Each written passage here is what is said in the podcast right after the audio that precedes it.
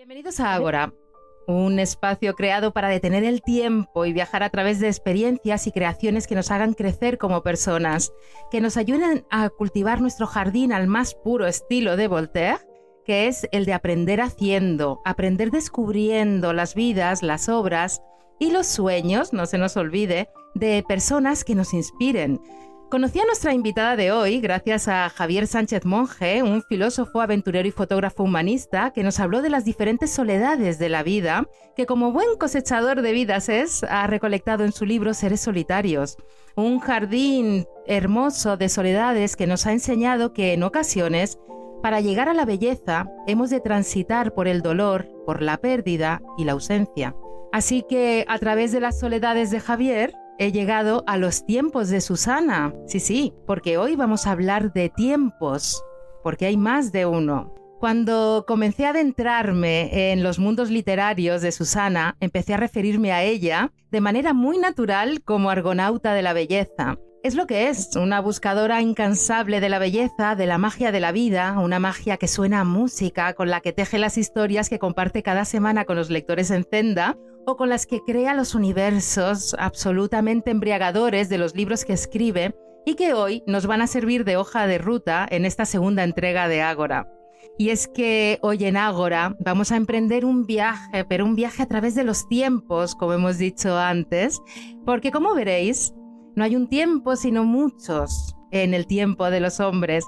Susana es licenciada en Historia del Arte y en Biblioteconomía y Documentación Trabaja actualmente en la Red Pública de Bibliotecas de Barcelona. Ha actuado un poco de Prometeo también, llevando la luz en su faceta de guía de museos, haciendo viajar a los visitantes a través de la imagen y la palabra, especialmente a través de obras del arte precolombino, que es una de sus especializaciones. En 2018, con su primer libro, gana el premio Feel Good de la obra social de la Caixa con Las vidas que te prometí, publicado con plataforma editorial. Y en 2021 Prácticamente hace nada acaba de publicar Las Memorias de Hielo, editado con Desnivel. Estos dos libros serán nuestros faros en este viaje, pero nuestra embarcación será Susana Rizo. Y sin duda volveremos a Ítaca, nuestra Ítaca querida, muchísimo más enriquecidos y con nuevas flores para plantar en nuestro jardín volteriano. Bienvenida a Agora, Susana. Es un placer tenerte con nosotros. Lorena, muchísimas gracias un placer el mío y, menuda presentación. Qué belleza.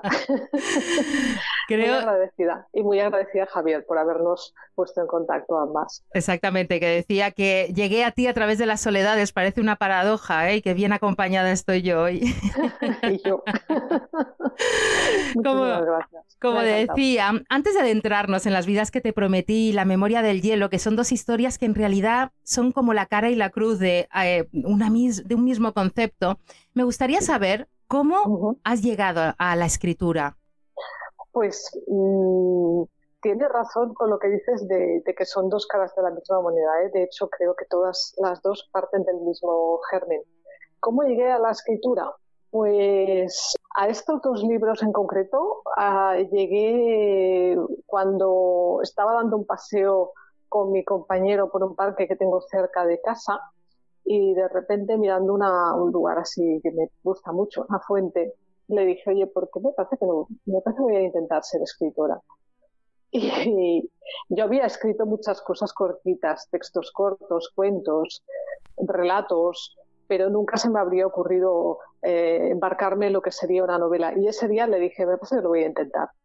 Y Eduardo se apuntó, mi compañero se apuntó a la fecha, me dijo, tal día que ibas a ser escritora. Y, nada, y me lancé a escribir el, primer libro, que fue las, las vidas que te prometí en formato más largo, y, pero, por probar, o sea, fue como una cosa de decir, bueno, pues venga, vamos a ver qué, qué sale. Y lo que salió fue, fue la novela. El tema era un tema que quería hablar desde hacía mucho tiempo, de la soledad también, hablando de, de Javier, de soledad en las personas mayores. Y así es como surgió la primera novela pero lo que es el germen de la escritura yo creo que lo tengo desde, desde que era muy, muy pequeña, porque cuando era, bueno, mis padres me decían que cuando era pequeña dibujaba constantemente y empecé a, relatar historias. Entonces, como no, no, sabía escribir muy bien, mi madre me lo pasaba con la Olivetti y, conservo esos cuentos y me acuerdo que los vendía a mi familia por, por 25 pesetas. y me ganaba un poco la vida para comprar mis golosinas en aquel entonces. Oye, pues qué precoz, ¿eh? Esa manera de... vendía mucho mejor entonces que ahora. No, la verdad es que, que, siempre he tenido una inquietud muy, muy potente por, por expresarme. Eh, mm. Cuando era, no era con el dibujo, fue con la palabra y desde muy, muy, muy pequeñita. Y luego, pues eso, ya pasada la época de, de los estudios, ya me di cuenta que, que, tenía una necesidad muy fuerte de transmitir. Y eso lo hacía con, con, pequeños relatos, cositas cortas, hasta estos dos libros. Sí, sí. ¿Y qué has descubierto de ti misma a través de la escritura? Pues de mí, que tengo creo que tengo un gran mundo interior que ni yo misma conozco. He descubierto también valor que no sabía que tenía, porque escribir es ponerte un poco en el espejo y desmembrar un poco el alma, ver de qué está compuesto, ¿no? Y entonces, eh, pues eso, es, un descubrimiento continuo. Parte de que es un reto, porque escribir es, es absolutamente un, superarse día a día. No te sirve lo que has hecho el día anterior, en mi, en mi caso, ¿eh?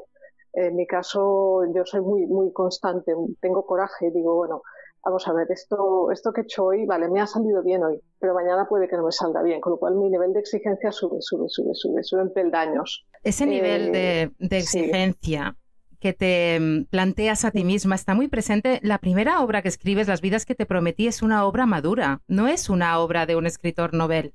Pues mm, me alegro porque yo me considero, me sigo considerando una completa novel. O sea, cuando yo escribí esta obra salí pensando, bueno, pues son varios cuentos juntos, porque son historias que se pueden leer de forma independiente.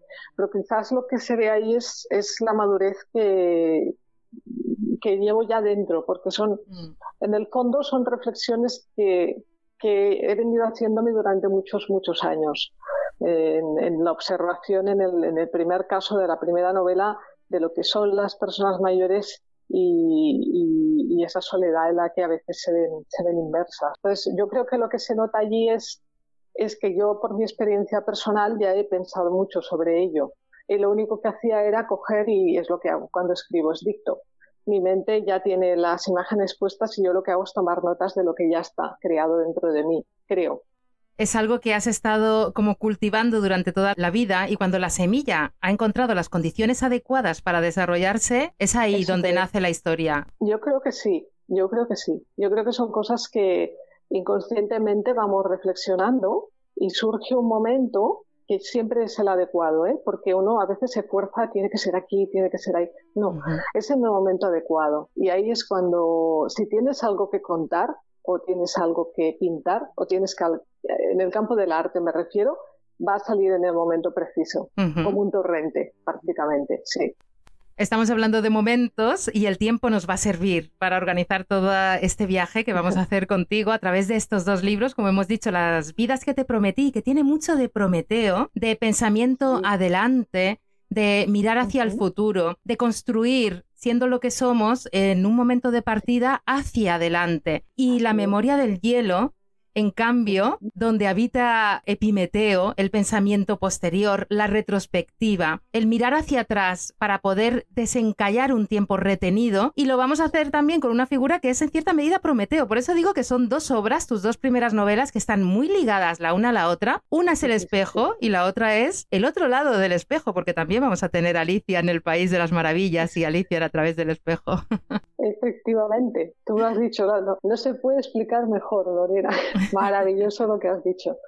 Es así. Así es, la primera novela, Las vidas que te prometí. Creo que después de lo que hemos vivido, de esta pandemia, somos más conscientes de la vulnerabilidad y de la importancia de cuidar a las personas mayores y de escucharlas y aprender de ellas, que es algo que se nos suele olvidar, que podemos aprender y debemos aprender de ellas. Debemos, debemos. Mm. Yo creo que es una, sigue siendo una asignatura pendiente que la pandemia no hemos salido mejor de ahí, mm. muchísimo menos, y sigue siendo una asignatura pendiente el, saber que, de las personas mayores lo que tenemos es que aprender. El homenaje que yo quise rendir en las vidas que te prometí, que en efecto es prometeos, es tirar, es construir hacia el futuro. es, em, y además, desde el punto de vista de una persona anciana, que construye, que crea, siendo una persona muy, muy longeva. Pero la pandemia que nos enseñó la, cara más oscura de lo que es la, nuestra sociedad occidental, ¿no? En cuanto al rechazo a, de, entrada desde, desde, la propia enfermedad, ¿no? Cómo sesgó la vida de los mayores y cómo, no sé si te acordarás del horror del, de la edad de corte, a partir de la cual ya no se atendía a la Totalmente. 80. Eso fue una, una barbaridad. La soledad en la que se han visto durante más de, hemos estado dos años, que ha sido un antes y un después horroroso. Yo creo, alguna vez lo hemos comentado tú y yo, que aquí no se ha hecho duelo, no se ha hecho un parón ni una reflexión de, de lo extraño y lo duro que, que es el hecho de haber estado, pues eso, enmascarados, aislados los unos de los otros, las familias inverses y ya no te cuento las tragedias y los dramas de no poder despedirse de, alguien, ¿no? Los mayores siguen estando solos. Estoy hablando, estoy generalizando, lo sé, pero me da la sensación de que todavía no los hemos cogido de la mano como hay que cogerlos y, decir, eh, igual que coges un niño cuando está en una guardería, pues a un mayor lo mismo, ¿no? Y decir, bueno, estamos aquí eh, y, esta persona que, por el hecho de haber vivido tanto tiempo ya me puede enseñar muchas cosas de sabiduría y de cómo va, de qué va esto, mm. de la vida.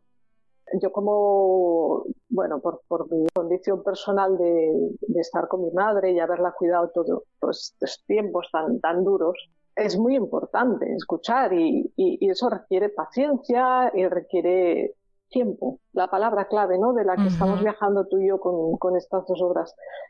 El tiempo es importante y la calidad de él es todavía más importante. Para ellos miran atrás, ¿no? entonces nosotros tendemos a acelerar, mirar siempre hacia adelante, a saltar metas, metas, metas, metas, pero llegar a dónde y de repente...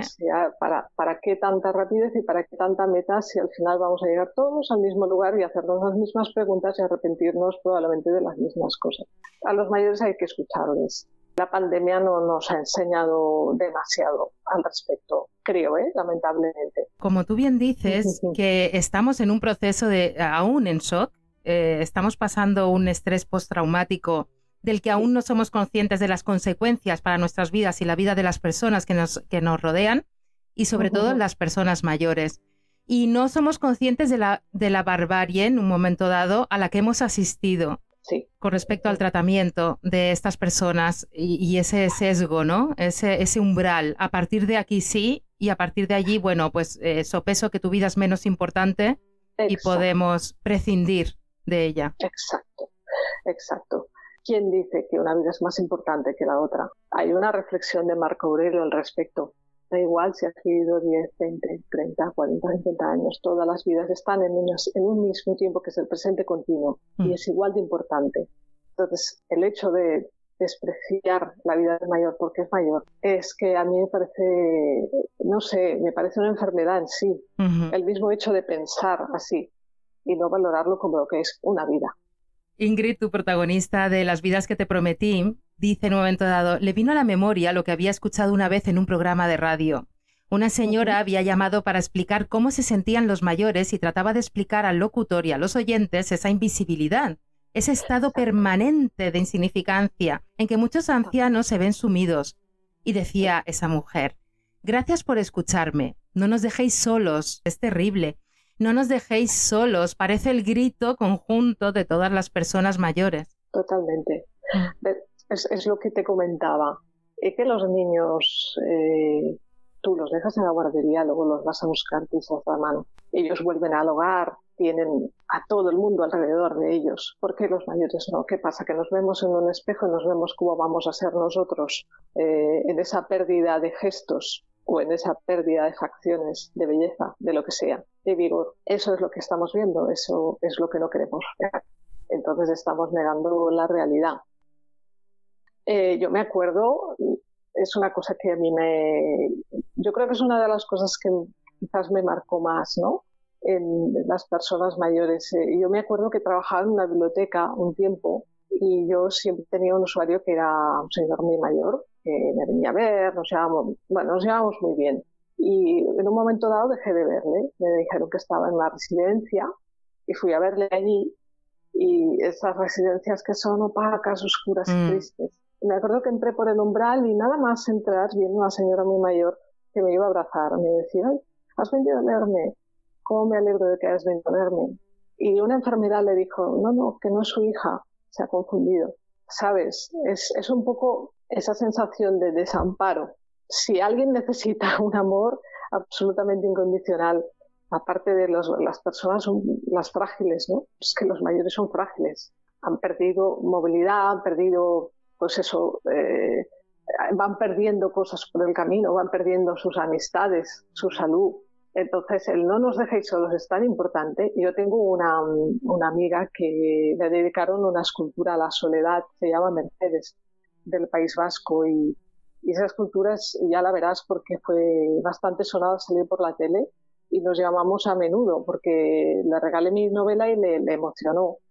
Y, siempre me lo dice, dice, me siento muy sola cuando hablamos por teléfono. Mm. Y, entonces el simple hecho de que yo la escuche eh, y me cuente su vida, pues sus viajes, le hace sentir, le hace sentir bien. Y en mi oficio en la biblioteca, que yo a veces hago lo que es el, lo, llamamos los cuentos por teléfono, yo empezó en la pandemia y leo cuentos a los señores mayores que no pueden moverse.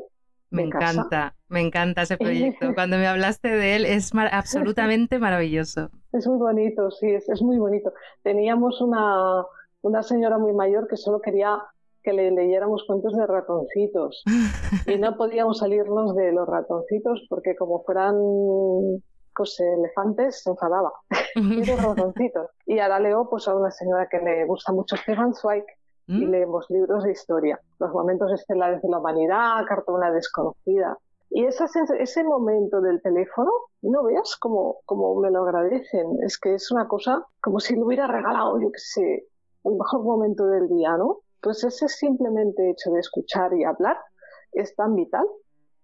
Porque le estás regalando el tiempo. Y el tiempo es lo único que disponemos para regalar en realidad. Cuando trabajamos, damos tiempo a cambio de, dinero para poder adquirir eh, cosas o servicios, pero es el tiempo en realidad el maestro de nuestra vida. Y cuando se regala el tiempo, es un tesoro tan, tan grande. Hay que agradecer a las personas que nos dedican tiempo, a los oyentes que nos estén escuchando, a ti que me estás dando tu tiempo. Es, eh, claro, es eh, un tesoro enorme, es el mayor tesoro. Por eso yo creo un poco que las vidas que te prometí es un canto de venganza de las personas mayores, porque lo que estás haciendo es extender el tiempo y despertar el interés por seres humanos que tienen muchísimo que aportarnos. Total. Yo lo que quisiera dilatarlo mm. cuando nadie cree que hay tiempo. Allí, en el final de la existencia. Pues yo cojo y a todos los personajes de mi novela que viven en una residencia les doy mucha vida y mucho futuro. Y les hago que ese tiempo se convierta en algo que puedas descomponer, regalar, extender y eternizar, si es posible. Eso es lo que he intentado una venganza. Ahí no, no estamos hablando de finales, sino de círculos. Así es. Eso, es lo que, lo que pretendía es dar voz, porque el, el, el, otro protagonista de, esa historia es un niño pequeño, pero el niño es el que me sirve de complemento para hablar de los mayores continuamente. Él me lleva a ellos, a sus vidas, en especial a Ingrid que construye, no hace más que construir circunstancias.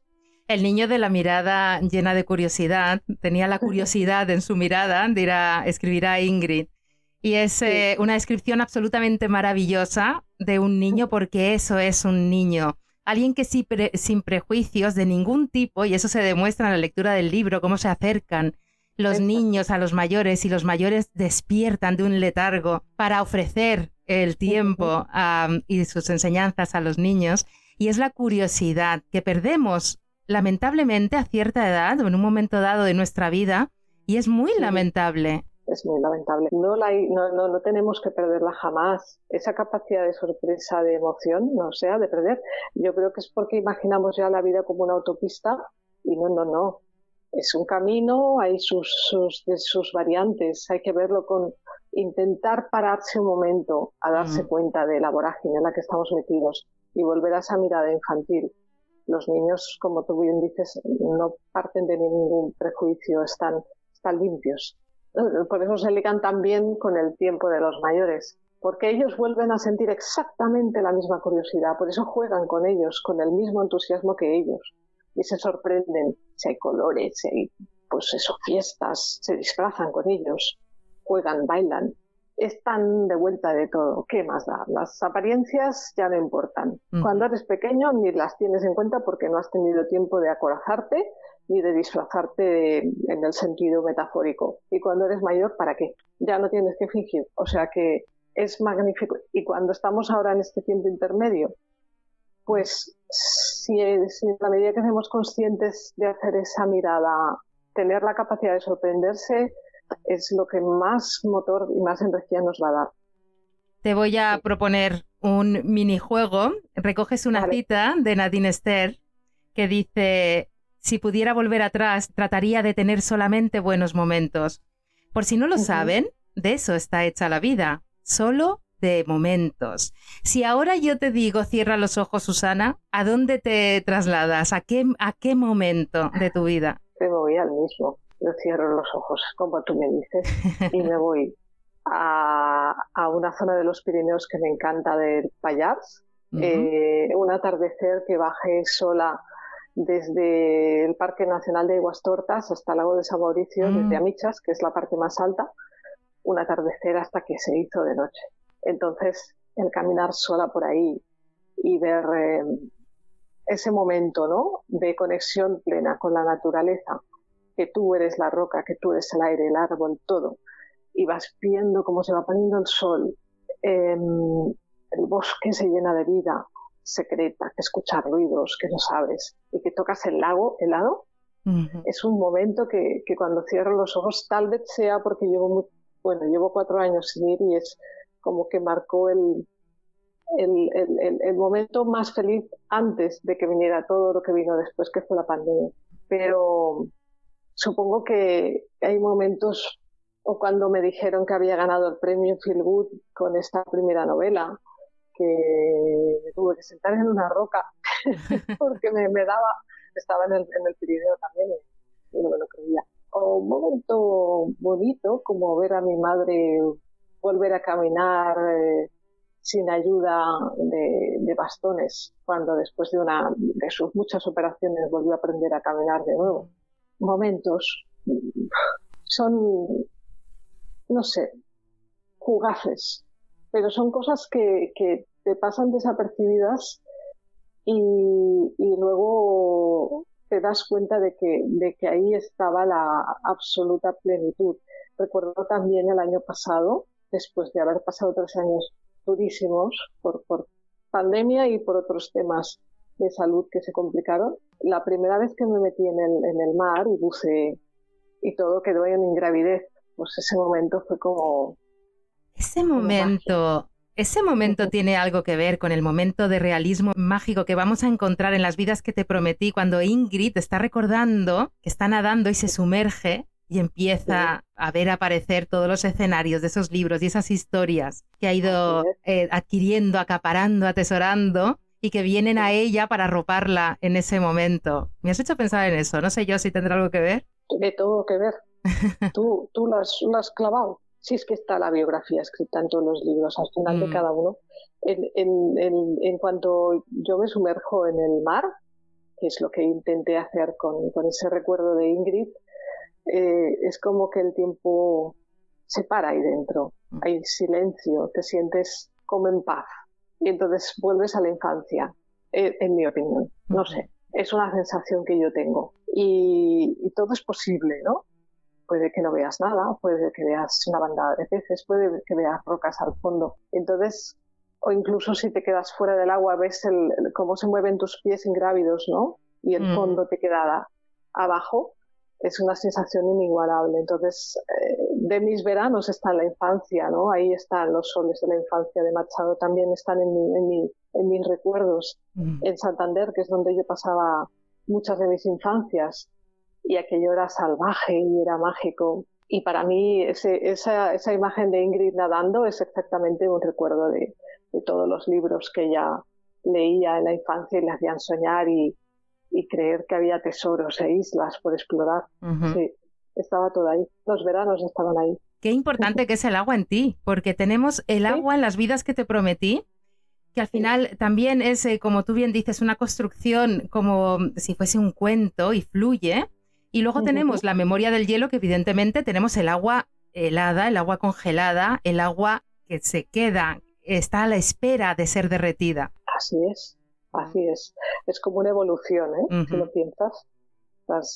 La memoria del hielo es el hielo, pero está a punto de derretirse. Es, es algo que, que, ya sabes lo poderoso que es el, el hielo y su poder para romper incluso una, una, una roca en un momento dado. Es, y luego está lo que está contenido ahí, que es la novela, la memoria que está dentro del hielo. Pero es una evolución, sí, sí, sí. Vamos a... que aquí es, vamos al frío, totalmente. Vamos a llegar al hielo, pero mientras tanto, aquí hay en la siguiente frase, es una de las frases más revolucionarias que he leído en mi vida. Y dice Ingrid, hace mucho tiempo que este, el tiempo, dejó de ser su aliado y ahora, en el ocaso, es cuando toma conciencia de que no existe ningún control sobre ese eterno movimiento que se llama vida ni sobre sus acontecimientos. Queda resignarse o construir, aunque sea sobre ruinas. Construir siempre. Eso lo añado yo, siempre. Y construir Tú lo, tienes también por ahí. Eh, sí, sí. Eso es así. Eso es así. O, asumes que no tienes control sobre nada y que lo único que, es constante es el cambio, o te pasas la vida peleando y la pelea agota y no tienes ninguna posibilidad de triunfar sobre eso. Es una lección. Totalmente. Es una lección desde que te levantas hasta que te acuestas, casi. Hablábamos de Ingrid, de la protagonista, que entra motu propio, por su propia voluntad, a una residencia que se llama El Hogar. Sí. Que el nombre del hogar es muy simbólico porque es en esa residencia a través de Max, que le sirve de su propio principito, para ir evolucionando ella, que encuentra el verdadero hogar. Y hay una frase muy bonita que es que algo así como que un abrazo puede ser el hogar de alguien. Exacto, exacto. Es una muestra de afecto, es un, el amor, el aniquilador de todos los miedos. Totalmente. Eso es, un hogar, eso es el, lugar por excelencia. Es, el, es, la salvación, por decirlo de alguna manera. Y el Max es el que simboliza junto con, con, los otros chicos de la guardería residencia, que son la patrulla de los salvadores, bautizados por Andrew, los mayores eh, portadores de felicidad y para tiempos que existen, esos chavales, sí. Esa patrulla que llega a la residencia de ancianos, esos niños maravillosos, en una edad además que me parece mágica, los cinco o seis años, me parece, eh, bueno, es... Eh, sí, sí, la de las preguntas. Exactamente. Porque la de las preguntas. Qué importantes las preguntas. Qué importante, más que responder, saber plantear preguntas, porque eso requiere de curiosidad, como ya hemos dicho, y de un espíritu abierto también, de no estar coartado por eh, una serie de parámetros que vamos a ir adquiriendo a lo largo de nuestra vida y que no nos vamos a librar de ellos hasta pasados los 50. Sí, esa, es una buena de corte, sí. Totalmente. Te basaste en un documental. Eh, Me basé en un documental precioso de que recomiendo a todo el mundo que lo vea, de Evan Briggs, que se llama Present Perfect eh, es increíble. E, es un proyecto que, empezó hace unos años en Seattle y era un, pues eso, una residencia en la que durante unas horas al día también se convertía en guardería. Entonces los niños y los ancianos convivían. Fue algo pionero, creo, en ese momento en el que se hizo la, la experiencia. Y pues cuando ves el vídeo te emocionas, porque ves como cómo, los mayores lloran con los pequeños, cómo disfrutan, cómo juegan. Hay un, capítulo de Las vidas que te prometí en el que juegan a las manos, a poner una mano encima de la otra, y hay alguno que le pregunta dónde salen estas manchas. Y se lo cuenta de forma que ese niño pueda entenderlo, porque las preguntas, ya te digo, son, son, son las preguntas que les hacen los pequeños son, son muy puras, son muy en esa inocencia, ¿no? Que no está coartada por, por nada. Y así es como explican, por ejemplo, que Sofía, que es otra de, mis residentes, pues, ¿cómo explicas el Alzheimer? Pues, pues de forma que ellos lo puedan entender. Como que van hacia atrás. Como que, por ejemplo, hay una señora mayor que no sabe atarse los cordones de los sí, es tiernísimo. Y le dice, pero si acaso tú, tú, sabes hacerlo, ¿verdad que no? Y el niño dice, no, yo no sé hacerlo. Y dice, pues, pues ella también, ella se lo ha olvidado también, porque es mayor y le cuenta una teoría de que tiene maripositas en, el, en la mm. cabeza, que se tocan menos las alitas y entonces eso significa que, que, tiene menos memoria. Y así es como intentan explicar pues desde cosas como el Alzheimer, la lentitud, la enfermedad, hasta la pérdida. Porque recuerdas ahí en la pérdida de, otro de los residentes de la, mm. de, del hogar, lo que hacen es una fiesta y se visten todos de época y se ponen a bailar así que convierten una despedida en una bienvenida. Ellos hacen este juego constante con ellos y van cambiando porque va pasando el tiempo, las estaciones transcurren y llegan nuevos residentes y nuevos niños, nuevas patrullas de rescatadores, como mm. ellos las llaman. esta, residencia sigue, sigue actual, eh, con esta práctica y en España han empezado también y hace un tiempecito. Te lo iba a preguntar si en España teníamos algún proyecto así. Tenemos, tenemos. Yo creo que por Galicia, en Madrid hay alguna y yo creo que en Cataluña también había. Son tres o cuatro, pero ya, ya se está haciendo con un exitazo tremendo. Qué maravilla. Y se hacen muchas prácticas como, por ejemplo, que los mayores cuenten historias de sus vidas a los críos, esta, serie de cosas. Yo, el año que bueno, el curso que viene, que, empezamos en la biblioteca a partir de octubre, me encantaría hacer cosas así con, los niños. Qué bonito. Ese sería el tiempo renovado de las personas mayores gracias a esos niños y qué importante, y tú lo manifiestas de manera muy gráfica y magistral, la importancia del rol social de las personas. El ostracismo al que relegamos a nuestros mayores, que pierden su rol social, cuando tú pones de manifiesto, por eso digo que es un libro muy reivindicativo y revolucionario, que son muy necesarios, pero es que ahora, después de lo que hemos pasado, de esta pandemia y de los traumas de la gente, por llamarlo de algún modo, de mediana edad, pongamos, eh, en los que estamos todos sometidos al estrés y a la ansiedad y a todo, a todo lo, que, lo, que llevamos en nuestras mochilas, qué importantes son los niños por un lado y las personas mayores y el rol social de una persona mayor, la paz, la quietud, eh, la capacidad de análisis, de mirar atrás, de aconsejar con la sabiduría de la vida, de la experiencia, es esencial. Absolutamente. Bueno, nosotros nos enclaustramos en ciertas eh, maneras, o bien que creen que, que los demás esperan de nosotros, o que nosotros hemos creído que los demás esperan, o ya no lo sé. Es un lío. Pero no todo el mundo es muy fiel a sí mismo. Eh, se cae en, muchas redes. Eh, y, sobre todo después de esta pandemia, yo no sé si tú lo observas, pero eh, muchas personas están o tocadas físicamente por, por, las dinámicas que hemos llevado de, poca salud o porque han quedado tocadas por la enfermedad o mentalmente. Entonces, estamos en un momento de, de crisis en el que ni hay duelo ni nada. Aquí se avanza, no se para mm. y no hay ninguna reflexión de la bestialidad que ha pasado. Y un mayor te lo podría contar de una manera distinta. Mm. Porque a lo mejor han pasado una guerra, han pasado más carencias y han superado muchas cosas. Ya te digo, yo, yo pienso que vivimos bastante en error en este sentido porque, no sé, nos han metido en la cabeza pues que hay que hacer una serie de cosas, hay que seguir una serie de roles y nos metemos en esos roles y a veces no sabemos si son los correctos, los que nos van a beneficiar más a nivel personal, a nivel físico y, y eso al final pasa factura. Yo no sé, los mayores a lo mejor han cometido los mismos errores, pero tienen esa ventaja temporal en el sentido de que puede que no haya tanto que perder, puede que, que al final son construcciones mentales, ¿eh? Todo. O sea, yo creo que lo que pasa al final es que te vas despojando de las tonterías con las que has ido conviviendo durante muchos años Y quizá valoras más el tiempo, volvemos otra vez sí, al, sí, sí, eh, sí, sí, al timón, al tema de, de este viaje, el tiempo. Porque ¿qué nos pasa? Nos falta tiempo a todos. Eh, el estrés es una falta de tiempo, de paz, de, para sentarnos. totalmente. Y luego eh, estamos bombardeados a todos los niveles por estímulos constantes digitales en las redes la respuesta inmediata a través de, plataformas de mensajería instantánea es, eh, es agresivo, es una guerra contra la paz.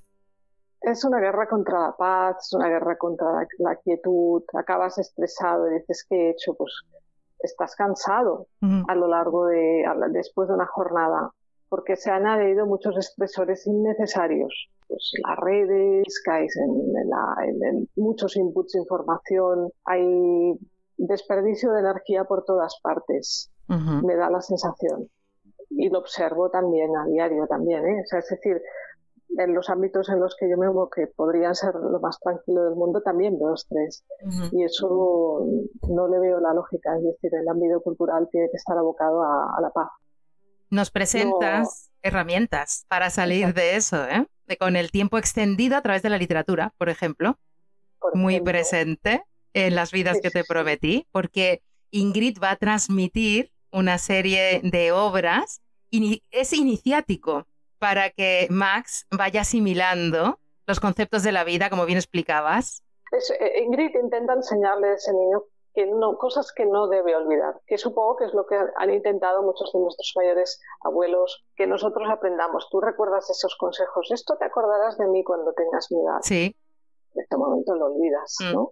y sigues adelante. Pero ahora casi nos vamos acordando más. Pero Ingrid intenta eso, acuérdate de lo que te digo, piensa en esto, piensa en lo otro.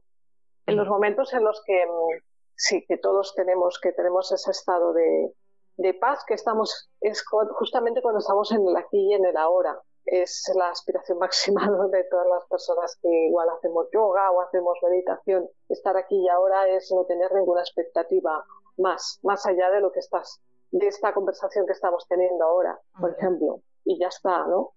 Y eso es cuando logras estar en paz. Ya el tiempo se convierte en una cosa abstracta y no te está afectando. No tienes la sensación de que estás perdiendo cosas porque lo que estás haciendo ahora es lo más importante que debes hacer. No lo que vas a hacer mañana, sino esos son metas que mm, lo que van creando son estresores en, el cerebro, porque hasta que no terminas una no te das por satisfecho. Pero es que luego tienes la ambición de la siguiente y la siguiente y la siguiente. ¿Sabes a quién me estás haciendo pensar? A Mary. a Mary, la anciana que cultiva las flores y bueno, está con su pequeño jardincito de flores y es la personificación de la constancia. Sí, eso es Mary. Mary, esta su máxima aspiración es esas flores, nada más. Ya está. ¿Es feliz? Sí, probablemente lo sea. Es que cuando, no sé si, si te pasa, pero cuando tú vas al campo y ves esa lentitud en, que el, el, el, orden del tiempo tiene que ir un poco al ritmo más natural, ¿no? Al ritmo de los soles, de las cosechas, de las lluvias. Estamos más armonizados por dentro también. Mary en su pequeño jardín está mirando exactamente lo que tiene delante, que es una flor. Ya está. No tiene nada más que, que ese, como ese castillo de arena que hace el niño en una playa y es un universo, ¿no? Para ella es esas flores que riega. Así es. Hay, hay, algo muy, muy bonito. Bueno, es que es un libro muy bonito, pero bonito eh, no es una palabra simple, es una palabra compleja.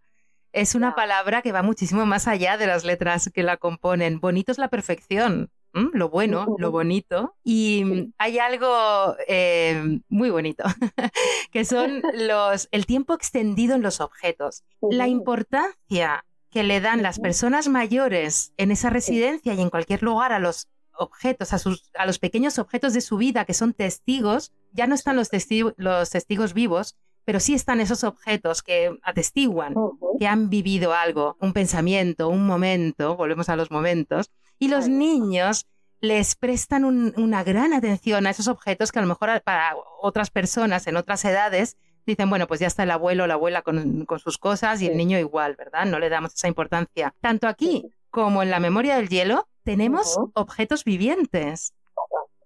Total. Ahí, ahí está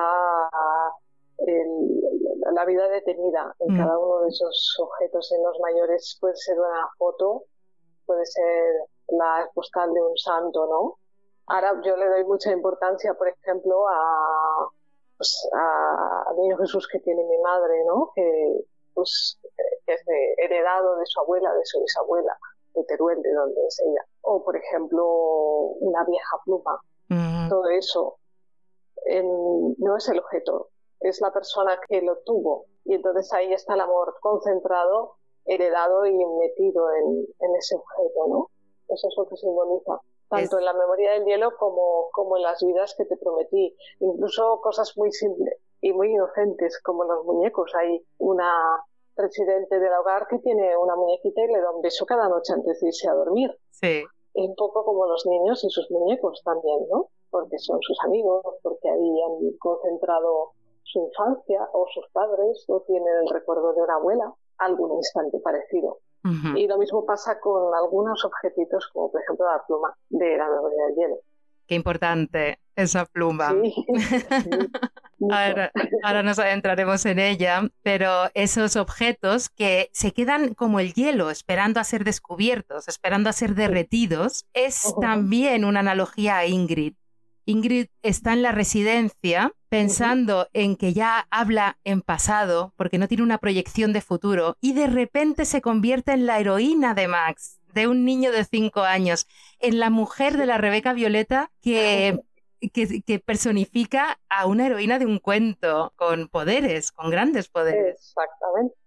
es su, de hecho, cuando la dibuja es ella, ¿no? Su Rebeca Violeta, súper Ingrid. Y, y no tiene más símbolo que una Rebeca sencilla de color violeta, por ser un color bonito y un color quizás un poco más llamativo que, que los tonos grises, ¿no? Pero a mí me recuerda a las Rebecas que llevaban las mis abuelas, ¿no? No sé, esa imagen, ¿te acuerdas de las mantillas, la Rebeca? Como muy tierno, hechas a mano, con sus ganchitos. Entonces, esa imagen me, me, parecía muy tierna y para Ingrid es el no va más. Es la señora de la Rebeca Violeta es su heroína. Pero fíjate. le falta volar. Totalmente, pero fíjate qué, identidad le das a ese momento que me he vuelto loca buscando a ver si había alguna referencia cultural ligada a esa Rebeca Violeta, porque me parecía tan simbólico y es tan simbólico en el libro que digo, esto tiene que tener algo más. Te he dejado, te he dejado con la intriga. Y me has dejado. No, tiene nada. Se me ocurrió dije, pues, ¿qué voy a hacer? Porque en mi imagen tenía en la, cara de Ingrid, tenía el muñeco Elvis del pequeño Max, ¿Sí? lo tenía todo en la cabeza, y la cara y tal. Y pensé, pues, que Pues Violeta. Pero es puro azar. Lo que pasa es que te he, dejado, te he querido dejar un poco con la duda. no, pero es un momento bellísimo el tiempo se puede aniquilar también. Podemos vencer a ese, ese tiempo lineal que eh, nos hace retroceder, digamos, o mirar solo hacia atrás. ¿Y cuál es el mayor aniquilador? Ya lo hemos dicho antes del tiempo, el amor. Hay una frase, Susana, que es preciosa. Dices, hay personas que te demuestran que hay lugares sin estrenar en tu corazón. ¿Tú tienes lugares aún sin estrenar en tu corazón? Pues seguramente, pero pero es muy grande. no sé si, le queda mucho espacio, ya está muy, seguramente. Siempre descubres algo que te descubre más, más espacio dentro de ti mismo. Y, en ese corazón, ¿no? En nuevos regalos, en nuevas personas inesperadas y nuevos instantes que, que tú creías, muchas veces nos lamentamos, ¿eh? yo esto no lo hice esto ya no me pasará más y, un buen día sucede algo inesperado, ¿no? Que, que, te regala un nuevo lugar en tu corazón. Yo creo que sí, yo creo que, que creemos que, que, ya lo hemos conocido, ¿no? Pero es, es, el terreno más inexplorado que hay, o sea que... Somos un poco como el universo, en constante expansión. Sí. Y me, haces, y me haces pensar inevitablemente a la cita que utilizas del jefe Seattle, que dice, mis palabras son como estrellas, nunca se extinguen. Es así. Sí. Qué bonito. Es, es, muy bonita esa cita, mm. eso me encantó. Quería un poco dejar constancia de que todo aquello que hacemos y pasamos por el tiempo como decía Gladiator, tiene su eco en la eternidad, de alguna forma. En algún momento de nuestras vidas podemos haber influenciado la vida de otras personas y somos, no somos conscientes de ello. Y lo que tú haces, dices o dejas de decir tiene su eco. Son como estrellas, nunca se extinguen, como las personas. Siguen en los objetos, en los corazones o en algo que todavía no, no le hemos puesto palabras. Quizás solo tenemos sensaciones o sentimientos. Ahora estabas hablando como Sergei, ¿eh? como uno de tus protagonistas de La memoria del hielo, cuando le explica a Elena qué es el cielo. Ah, sí, no sabes leer el cielo, Elena le dice. Es muy místico, es que ese personaje es eh, especial. Es muy especial y vamos a llegar a él. Pero antes, y perdona que te, he interrumpido porque no quiero que me desveles nada antes. Eh, quiero que me hables. En, ¿Sientes, ves el, trabajo de un escritor como eh, un trabajo de responsabilidad social? Sí, en cierto modo sí. Al principio creía que no, ¿eh? que era algo que tú hacías para ti mismo, por un ego, quizás para por llegar a los demás, pero yo pienso que, puede haber algo de que tú puedas hacer ahí a través de las palabras que pueda mejorar, a lo mejor cambiar la visión de alguien o alterarla por el momento en que le responsabilidad social, sí, todo lo que sea ayudar a, a crear nuevos universos me parece me parece una labor bastante seria, comprometida. ¿Y qué pensarías si de aquí a cientos de años readaptan tus obras para que encajen en las sensibilidades, un poco a colación de lo que está ocurriendo actualmente con la literatura y esa eh, manipulación desde mi punto de vista de una obra literaria de alguien que además no puede defenderse. Eso es una aberración. Hace poco escribí un artículo en Cena sobre eso, es una absoluta aberración el, el la cultura, intentar coartarla tal y como se ha hecho en, la persona que lo ha hecho y no le has preguntado, evidentemente, yo, ya que lo has dicho, dejo aquí constancia de que no quiero que toquen nada, ni una, ni una coma de mis obras y que no le den una interpretación ni una moralidad distinta de la que, de la que cada uno puede interpretar.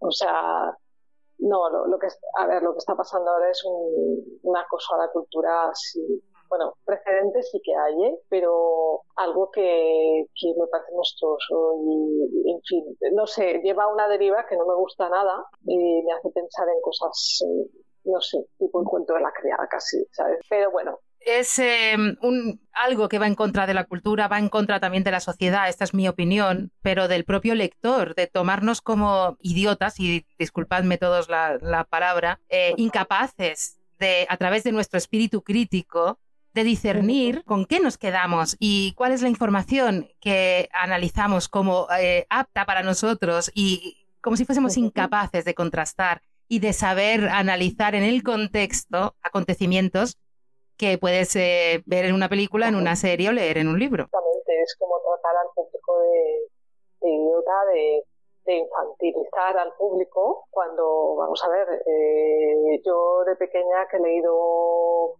montón de libros a mí no me han influenciado para nada, ni me han hecho ser racista, ni me han hecho no sé qué. ¿sabes? Vamos a ver, eso es lo que decía en aquel escrito de Zenda, que Blancanieves y los siete enanitos, no, Blancanieves y los siete coleguitas, ¿no? Para quedar bien con todo el mundo.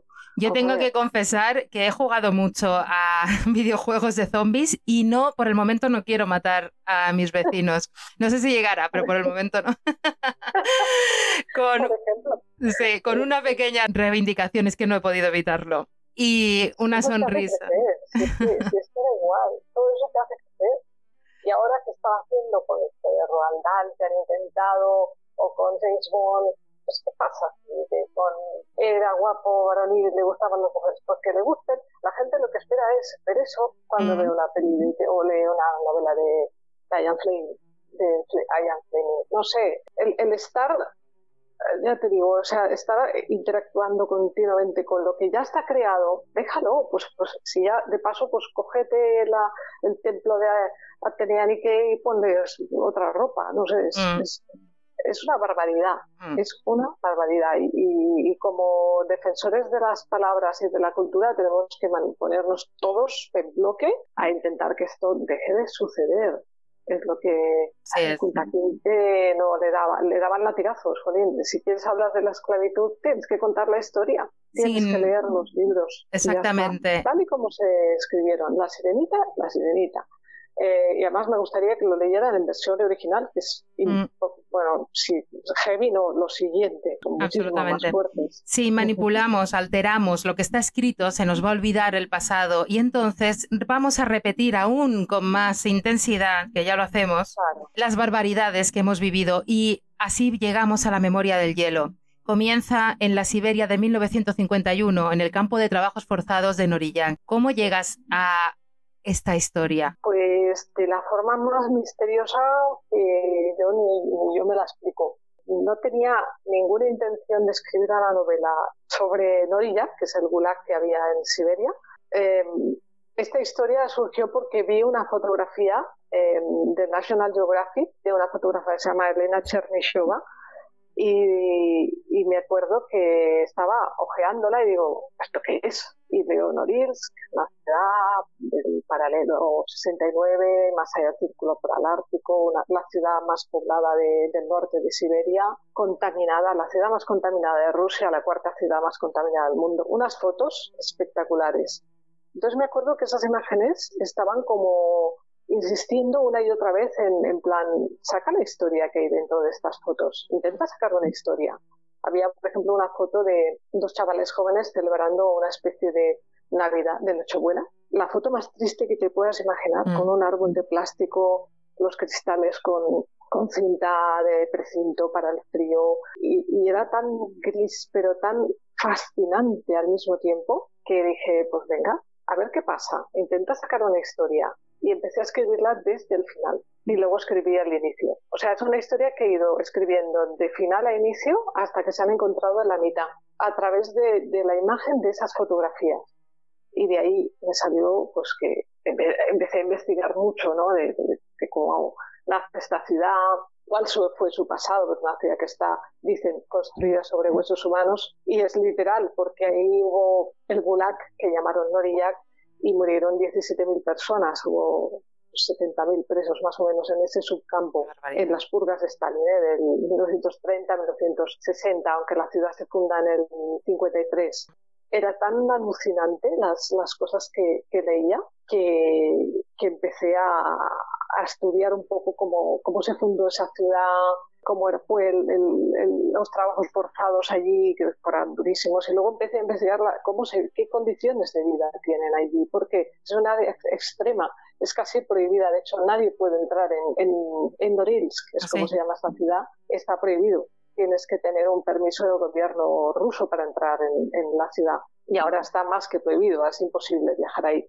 Solo se llega por un aeropuerto, que es Alikey, y hay un vuelo al mes, y el puerto de Durinka, y llegan los alimentos a través de ahí con grandes dificultades. Viven 200.000 personas más o menos y pasan 45 días de oscuridad absoluta, que es la parte en la que yo ambiento mi novela, durante la noche polar.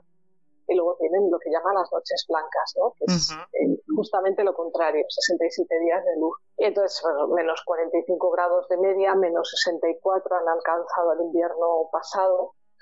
Eh, desolado absolutamente, con unos edificios soviéticos, ¿sabes? Moles enormes. Y, pensé, bueno, pues aquí hay una historia o más de una, porque de hecho en, el libro se mezclan dos historias. Y fue así, fue como lo escribí precisamente en la pandemia, en los meses del encierro, y era por, yo creo que volqué allí en lo más extremo de mí, Primero porque estábamos viviendo una situación extrema y no sabíamos si habría un mañana cada día. Eso es literal. Estaban muriendo mil personas diarias. Y, y, porque, digo, da un paso más allá en la narrativa y haz una historia compleja, aunque sea lo último que hagas. Un poco ya pensando en el extremo, ¿eh? Pues hay que decirte, has convertido o has creado un libro semilla, pero un libro semilla que comienza con el tiempo extirpado con esos prisioneros a los que se les quita la esencia, a los que se, ni, se les permite pensar en quiénes son, hasta que se olvidan de quiénes son. Es un poco lo que pasaba en Auschwitz, lo mm. mismo pasó en las purgas Stalin, murieron 20 millones de personas ahí. Primero se les despoja de la identidad, se les pone un número en el brazo, un tatuaje, y es lo primero que pierdes es el nombre. Ya no eres nadie, eres masa. Eres masa como el poema de Vallejo. Entonces estás al servicio de hacer el, lo que sea que en este caso era la gran obra magna que era esa ciudad, Norilsk. Tenían que construirla ellos, piedra sobre piedra y, sobre la nada, porque aquello es un desierto. Ahí aquello estaba poblado de mamuts en el pasado, pero es un desierto, no hay nada alrededor de allí, nada. Efectivamente es el objetivo de todo sistema tiránico el erradicar, por un lado, la historia para que la gente no tenga de dónde asideros ni memoria, y por otro lado, o reescribir la historia, y por otro lado, anular la propia esencia del ser humano. De esa manera, el ser humano, como bien explicas y como bien plasmas en la memoria del hielo, se encuentra a merced de la voluntad de esa fuerza. Sí, es de entrada es perder la, convertirte en un ser anónimo. Yo, yo para recrear un poco todo lo que es la parte del gulag y de, los campos de trabajos forzados, me recurrí a mis propias memorias cuando fui a, ver Auschwitz. Estuve allí mm. en el año 2004 y quise verlo porque quería sentir el horror que es la, la máxima expresión de, bueno, de, lo peor del ser humano. y intenté entenderlo, y llegué a la conclusión de que no había nada que entender, sino que la locura de vez en cuando se apodera del ser humano y se cometen atrocidades porque se normalizan. Y lo primero que se hace es normalizar y que te acostumbres a escuchar una noticia como, como las que vemos a diario. En ese caso, pues eh, los campos ya me sorprendió muchísimo ver las fotos que, vi. Y el, el particularmente lo que llaman el Museo de los Horrores de Auschwitz, porque hay una, una zona que hay unas vitrinas, en un lado hay maletas y en el otro hay zapatos. Entonces ves los zapatos y cada un zapato era perteneciente a una estación verano, invierno y primavera. Y había zapatos de mujeres presumidas, sandalias bonitas. Y piensas, pero ¿cómo es posible que eso sucediera o que pasara lo de lo de Morillac.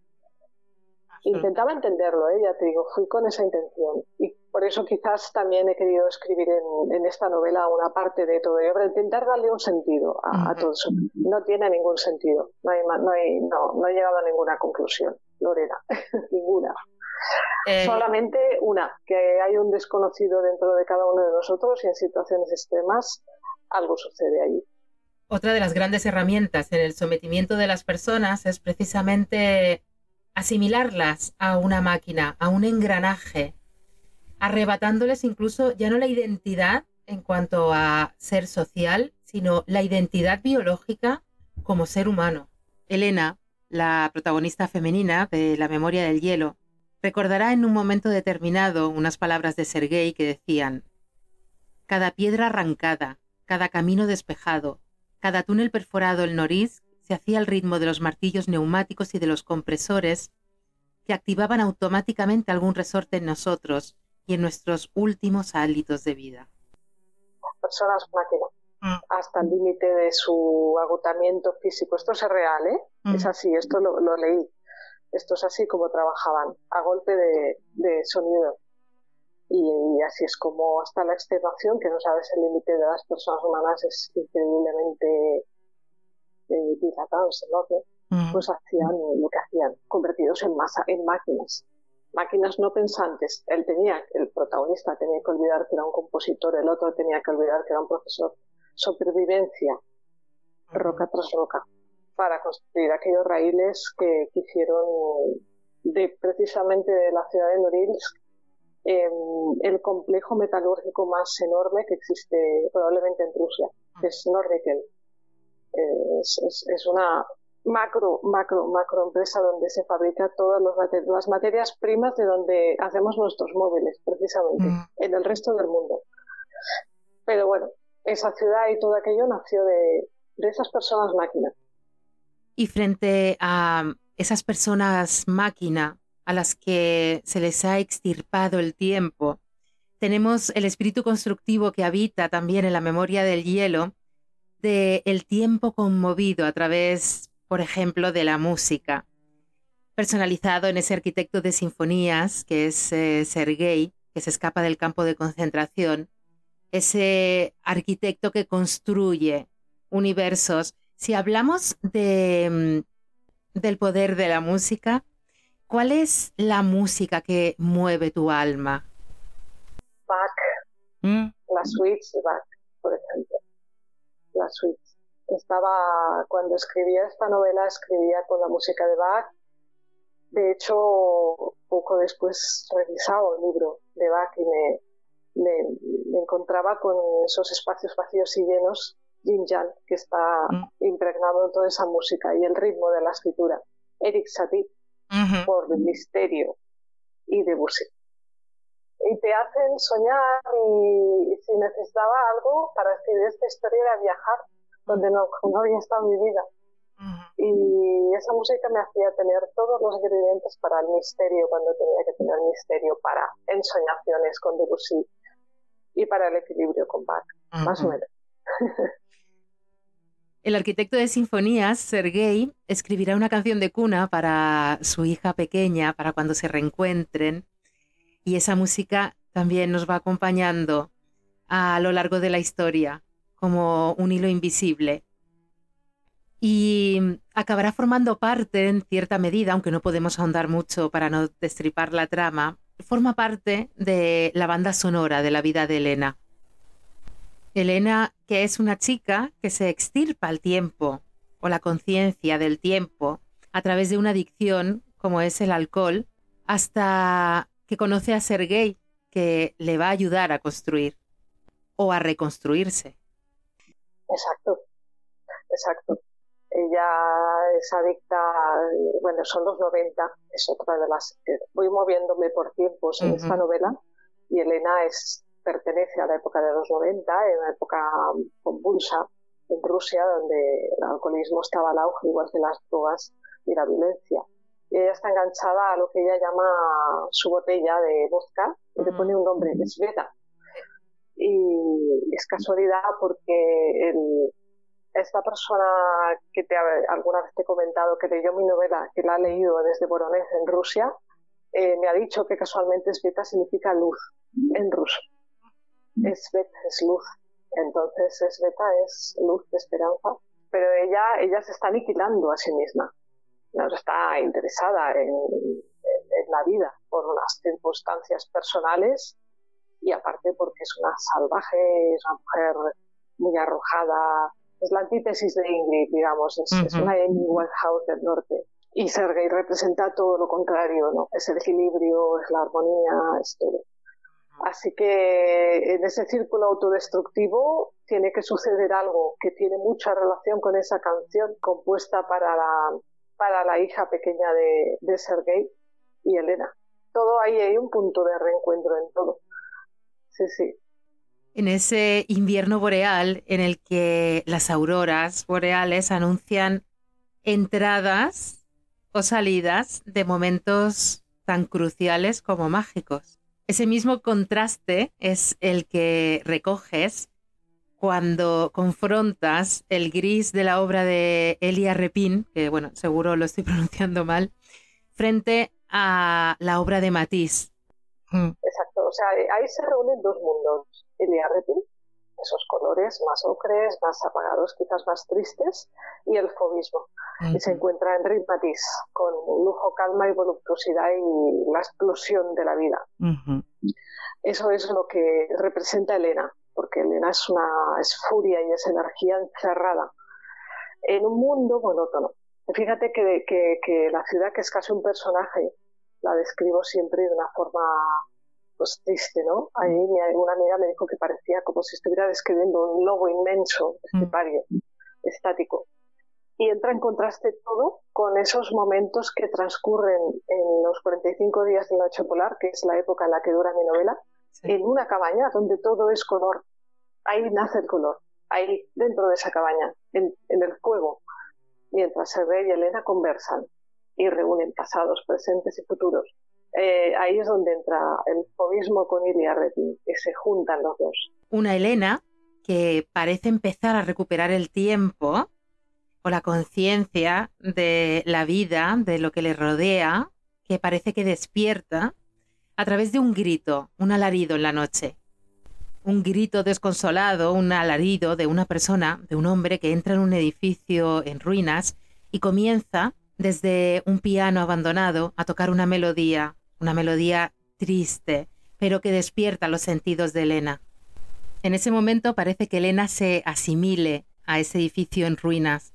Es una persona en ruinas en espera de que alguien encuentre la melodía que la haga volver a la vida. Y así describirá Elena ese edificio. En ese edificio moribundo, retorcido sobre sí mismo, donde ahora la nieve se amontonaba en el interior, ella recordaba la existencia de un viejo piano.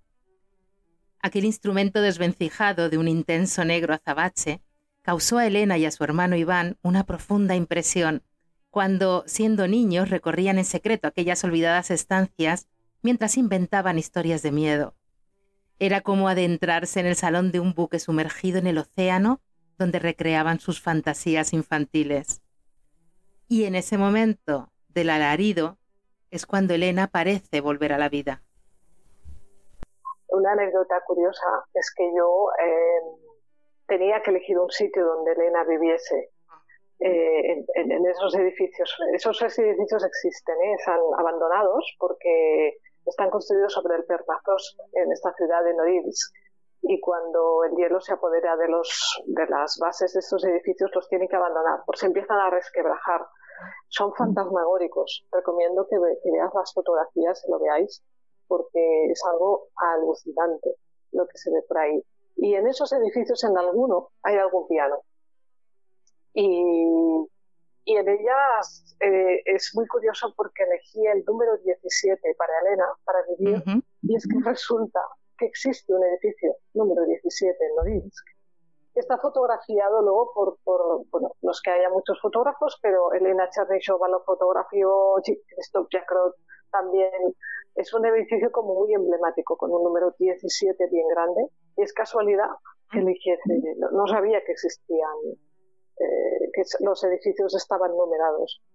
Y si sí, es un paralelismo, el edificio se resquebraja como ella, literalmente, se, se congela en el tiempo hasta que aparece esa misteriosa melodía y el alarido da terror al principio, en mitad de la noche, la primera noche ártica.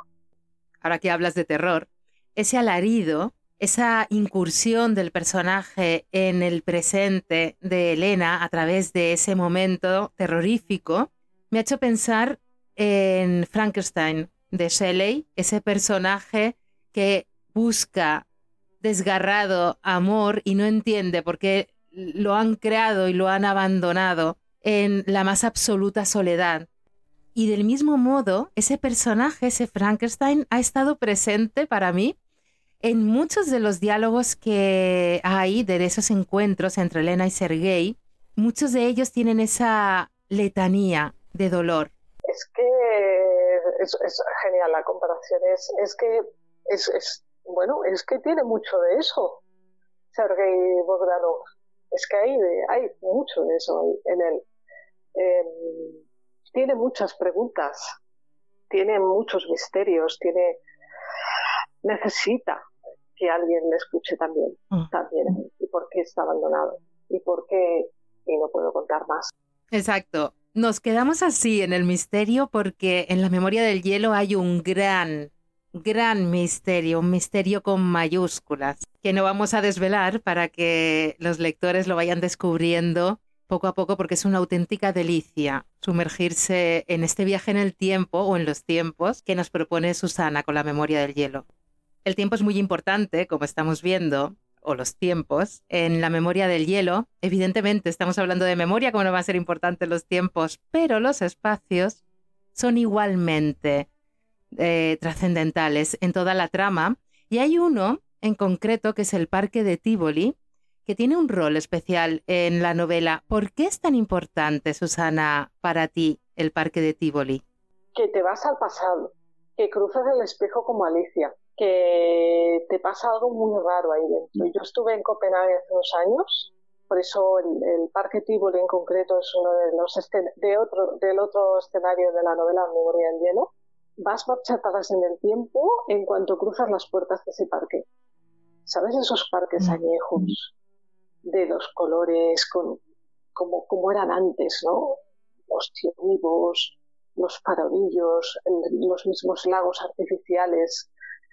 Hay algo ahí que es pura magia en, dentro de ese parque. Y es eso, que, la modernidad ahí no ha llegado. Es como si se hubiera parado en el año que lo construyeron y ya se sigue. Y el tiempo y la gente funcionan exactamente igual que antes. Y es eh, da mucho que, que, reflexionar. Por eso Elena, eh, en un momento dado, que está rememorando pues, episodios importantes de su vida, elige ese lugar para pararse a... Por cierto, tengo una hermana que va a ir a Copenhague ahora y le he dicho, deja mi libro, por favor, déjalo en el banco. ya tiene exactamente dónde, pero tienes que dejarlo ahí simbólicamente para que alguien se lo lleve. Igual que ha estado, mi libro está en la Antártida ya, con Sebas Álvaro, que me recitó un poema frente a los hielos esos, que es alucinante, es el poema que, escribe Sergei mm. para, bueno, es la canción para María, su hija ha estado en Rusia, ha llegado a Norilsk, ha estado, está en, en en el Teatro de Cámara de Voronezh. Tiene vida propia y está encontrando lectores que le están, se están mimetizando con, con la historia. Bueno, es que me parece fantástico el concepto de este libro viajero para eh, darle alas a las historias y a la literatura es fantástico. Eso lo convierte también en una suerte de, de halo misterioso, de magia, eh, que envuelve toda la creación y en concreto ahora que estoy hablando contigo que eres escritora, la creación literaria que también he encontrado en otros escritores o autores que me han dicho efectivamente que llega un momento que el libro trasciende su propia idea primigenia, ¿no? Que evoluciona y cobra vida a través de los lectores de su viaje, a través de las personas. Pues no lo sé, es algo que no deja de ser curioso porque a mí ahora, eh, en, este, en este caso, con esta novela, me, me, comentó este lector ruso que tengo que yo había escrito, el alma rusa la había descrito a la perfección. Mm. Yo jamás he estado en Rusia, no conozco nada más que lo que estudié cuando escribí la novela. Y que él mismo se consideraba el protagonista de la, de la historia, como si yo hubiera escrito su vida. Es pasiva, gracias, Andrei, por si nos oye. Andrei, gracias por haber inspirado esta historia antes o después, de mi parte también, porque como el tiempo no existe, sino que se difumina y las fronteras son permeables, pues quién sabe lo que ha podido pasar en este libro. Precisamente este tiempo difuminado lo tenemos en lo que yo he llamado la cabaña psicosomática, el espacio donde se encuentran Elena y Sergei y mantienen esas conversaciones. Y mm, Elena se referirá a la cabaña de esta manera. La misma cabaña, repentinamente empequeñecida, parecía translucir todo el dolor, toda la ira, como si los mismos objetos sin vida se conjurasen por la pérdida de los viejos amores habitados y arrebatados, como si el tiempo entre aquella vida pasada y ese momento se hubiera evaporado, y todos aquellos fantasmas que acompañaban a Sergei hubiesen regresado. Así es. Es un momento que, que pretendo, por la ambientación del frío que describo fuera, es una cosa que me dicen los lectores, que pasa muchísimo frío mm. y quería que pasaran miedo. Hay muchas cosas mágicas en, este libro, mágicas en el sentido literal, es lo que hemos hablado antes de Alicia cruzando el espejo del Tivoli. Es, es ese otro mundo que, que está detrás, ¿no? que va boca abajo y que donde todo es posible. En esa cabaña em, ciertos recuerdos de Sergei le van a llegar a, a, que la propia cabaña cobre la misma vida que está describiendo Sergei y las mismas desgracias. Así que, y Elena mm, al mismo tiempo se convierte en una cabaña casi terapéutica, te diría, porque ¿También? están respectivamente eh, es beta. ¿Te, recuerdas? Es beta, la botella de beta la dejan en medio porque Elena promete no beber mientras está con él en esos días. Él se lo hace prometer, vaya. Y, la cabaña a veces se transfigura en otras cosas, sí. Y en esa cabaña, en esos viajes que ocurren en esa cabaña, en ese espacio, donde no hay tiempo, en esos encuentros entre Elena y Sergei, Elena empieza a darse cuenta que no necesita del alcohol para construir sus paraísos artificiales, que existe otro tipo de emociones, en este caso, ligadas al amor. Y así, a través de esta cabaña y esta, este tiempo difuminado, llegamos al amor, que es el gran aniquilador del tiempo, tanto en las vidas que te prometí como en la memoria del hielo. Vuelve a ser el amor y la amistad. Mm. Ella ya no cree en nada y, ahí vuelve a creer, vuelve a creer. Y además sin necesidad de, adicciones. Es, un momento, es, es algo mágico también, es clave en ella, porque Elena eh, está bordeando los abismos y no contaré si los cruza o no los cruza, pero vamos, en ese momento las emociones llegan de forma natural. ¿Por qué? Porque llega el amor. Llega Max, por decirlo de alguna manera, el pequeño Max de, las vidas que te prometí, pero de otra manera. O en este caso llega Sergei con su música, su arquitecto de las sinfonías. Él es una persona que ama ama la armonía. Él ha visto lo peor, ha visto lo peor, la, cara de la guerra, el Gulag. Tiene una historia familiar, en tiene una serie de cosas, pero él representa, ¿cómo te diría yo? El perdón y la redención y la supervivencia. Y Elena es un superviviente, en el fondo, es una persona fuerte. De hecho, toda esa ciudad está hecha de supervivientes. Pero es el amor de nuevo, es algo tan sencillo como eso lo que hace que, de nuevo estemos eh, en un momento puro, donde no hace falta una botella de vodka, no hace falta absolutamente nada más. Y Elena se derrumba, una persona acorrajada hasta los dientes como ella, eh, que me ha costado eh, crear al personaje porque tienes que crear a alguien muy, muy, muy extremo, se desarma en ocasiones. Pero una vez que Elena encuentra a Sergei que se convierte en su morada, ahí donde ella se reconoce es donde puede desplegar sus alas. Ahí es cuando abre los ojos y se da cuenta de que no todo lo que le ha rodeado es malo.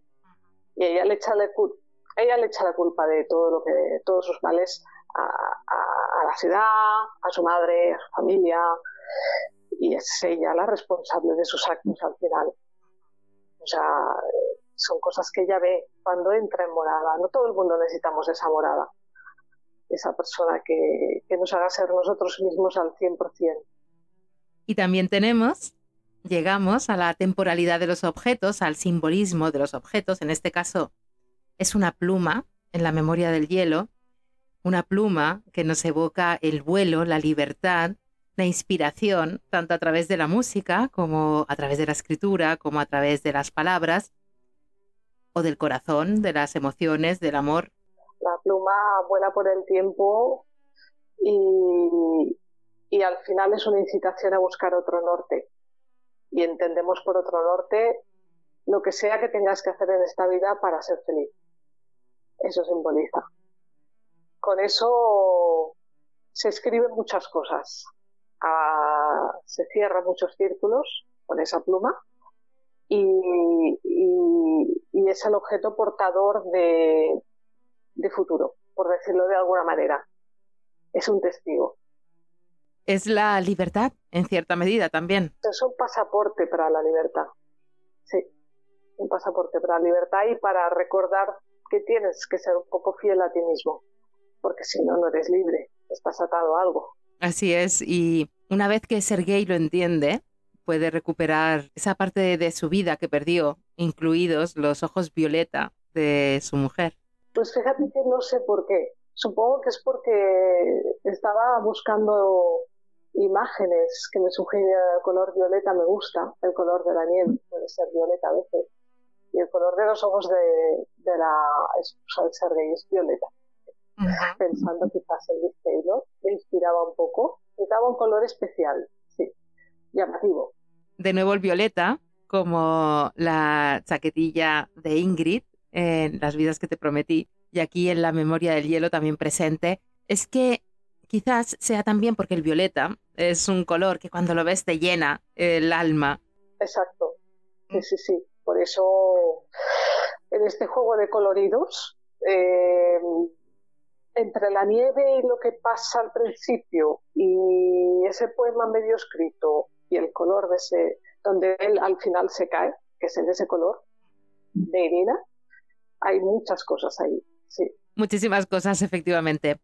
Pero vamos a dejar que los lectores lo descubran cuando tengan la memoria del hielo entre las manos.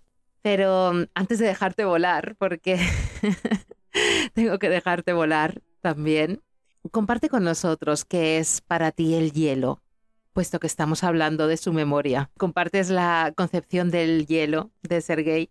Pues yo creo que es lo mismo que para él.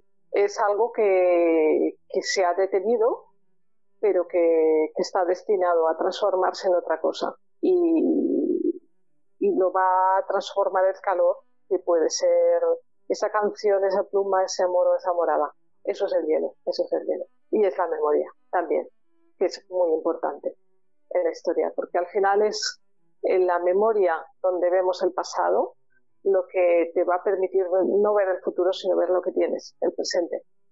Exacto, sí. Y qué importante que es la memoria. En ese sentido, y por recuperar un poco el espíritu combativo del principio de esta conversación, em, si reescriben el pasado, al fin y al cabo, están interceptando la memoria y modifican nuestro presente. Sí, sí, sí.